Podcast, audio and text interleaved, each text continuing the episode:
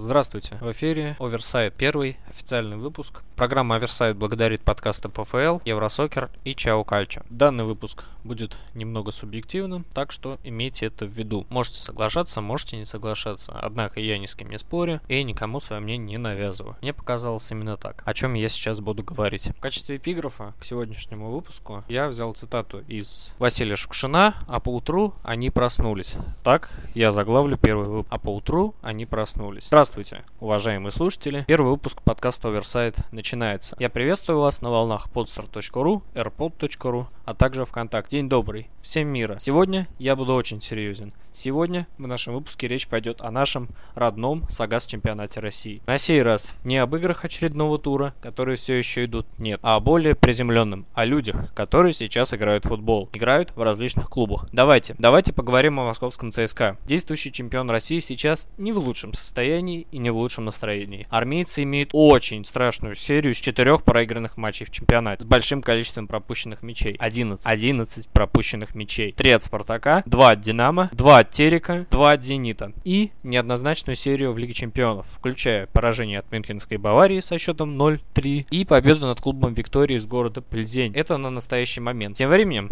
давайте отмотаем назад. Победа над Ростовом 1-0. За армейцев забивает первый русский нападающий Константин Базилюк за 9 лет. Мамочки мои, вы только вдумайтесь в это. Однако, давайте сделаем акцент на важных вещах. Первое. Получает травму Алан Загоев. Не последняя фигура в команде. Человек с десятым номером на спине. Один из лидеров клуба японец Кейсуки Хонда собирается на пенины в Милан. Имеет мышечные проблемы его арица и Дудумбия, вследствие чего он не играет с Баварией. В команде появился молодой, не оперившийся бразильский паренек Витинью, который еще не осознал себя частью армейского суперклуба и позиционировался как замена уехавшему в Китай Вагнеру Лаву. Таким образом, налицо глобальное стечение обстоятельств. А разбираться с этим одному человеку, Леониду Викторовичу Слуцкому, главному тренеру команды. Давайте, давайте прибавим к этому мысль об игре на два фронта. Безусловно, колоссальные нагрузки на игроков, связанные со стрессами и перелетами. Напомню, ЦСКА, как и Спартак, еще один московский клуб, не имеет своего домашнего стадиона. Ввиду реконструкции Лужников, а также убитого нахрен газона стадиона Химк. Динамо, кое-как,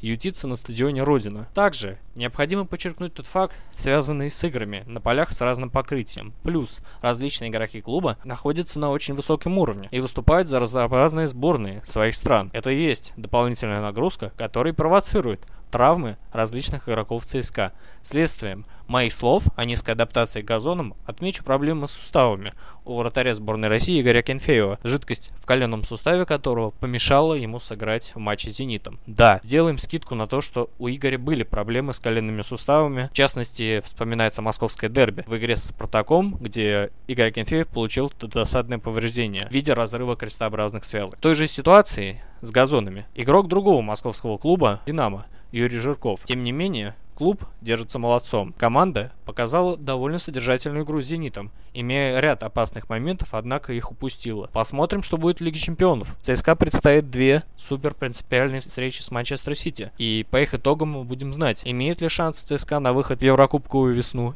или нет. Что хотелось бы сказать. А поутру они проснулись. Да, я повторю эту фразу из эпиграф. Действительно, команде надо приходить в себя, просыпаться. Сейчас ЦСКА в довольно сложной ситуации. Команде необходимо бороться с Манчестер Сити за выход из группы в Лиге Чемпионов. Я повторюсь. Догонять Зенит, Локомотив, Спартак, а также армейцам предстоит затяжное противостояние с клубами, которые сейчас неплохо смотрятся в национальном первом. Динамо, Краснодаром и Амкаром. Сейчас все зависит будет, безусловно, от физических кондиций ведущих игроков клуба. Зорана Тошича, Ахмеда Мусы и Сейду Думбия. Тем не менее, время покажет, что будет в итоге. Я воздержусь от прогноза, потому что сам не знаю, что будет. Поэтому я оставлю вопрос открытым. Спасибо. До свидания. Смотрите футбол. Болейте за своих. До встречи в очередном выпуске программы Оверсайд.